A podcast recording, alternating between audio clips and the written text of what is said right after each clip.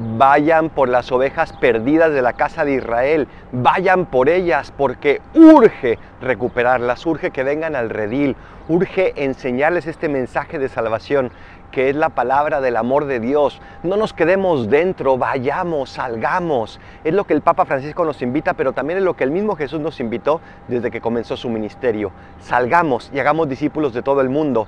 No tengas miedo, Dios está contigo y Él es quien pondrá palabras en tu boca. Soy el Paradolfo, recen por mí, yo rezo por ustedes. Bendiciones.